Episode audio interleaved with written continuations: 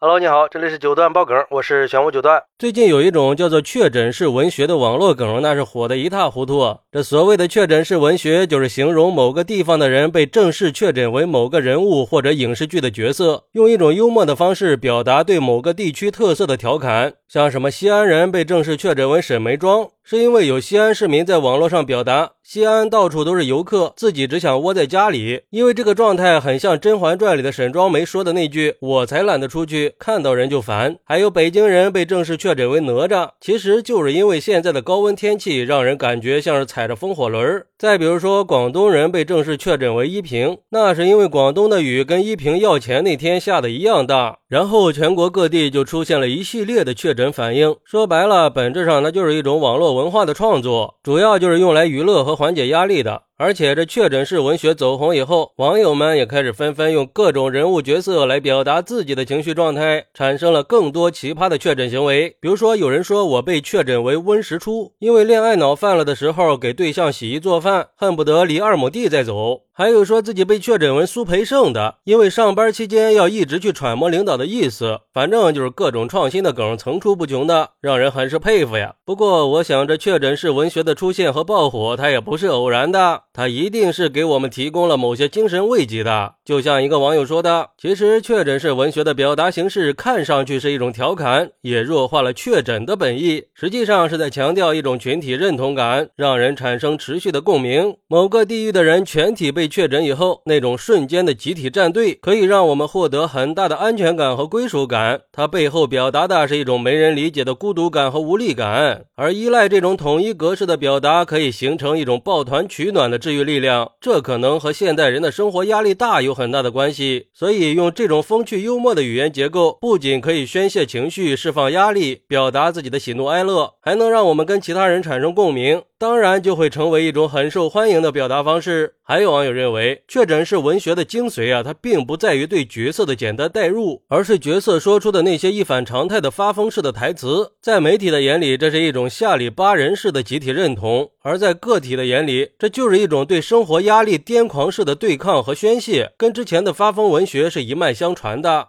福柯曾经就说过，疯子和正常人之间是没有界限的，疯癫只是任性的一个构成和底线。所谓的疯癫和不疯癫，理性和非理性，他们都是构成任性的不同层面，只是不同的人存在着不同的表达。说白了，确诊式文学就是一种自我认定。不过，也有人认为这些不过是一些让人发疯抓狂的文字句式而已。而且，这种梗又不好理解又无聊的，有些人就是喜欢玩这些无聊的梗，还以为别人都很喜欢呢。好好说句让人能听得懂的话，难道就那么难吗？看看把网络环境都搞成啥了，年轻人都是这么学坏的。但是我觉得吧，有人不喜欢这也很正常，毕竟每个人的兴趣和幽默感都是不一样的嘛。而且在我看来，这确诊式文学它就是一种新型的发疯文学，就像那个网友说的，他们是一脉相承的。虽然他们的形式上存在着差异，但是精神内核是一样的，都是用一种疯癫状态去表达一种清醒真实的现实。不同的是，确诊式文学追求的是那种一语中的的精准表达。而且我觉得像确诊式文学类似的一些流行网络梗。也是网络文化创新的一种体现，因为不管你是明星还是普通人，都能通过网络去创作属于自己的确诊方式来表达自己的观点。我想这也是网络文化的魅力所在吧。毕竟网络是多样化和包容的，也是一个相互尊重和友好交流的空间。如果对这种梗没有兴趣或者不能理解，当然也完全可以选择忽略或者表达自己的观点。我们也应该尊重每一个人的娱乐方式，不强迫任何人接受别人的观点和喜好。总之。不管是轻松搞笑的段子，还是这些幽默的梗，他们都在一定程度上的改变了我们对生活活的态度，给我们带来了一些心态的改变和共鸣。或许这就是我们在网络时代下寻求的一种生活乐趣和心理慰藉的方式吧。好，那你觉得确诊式文学为什么会突然爆火呢？快来评论区分享一下吧！我在评论区等你。喜欢我的朋友可以点个订阅、加个关注、送个月票，也欢迎点赞、收藏和评论。我们下期再见，拜拜。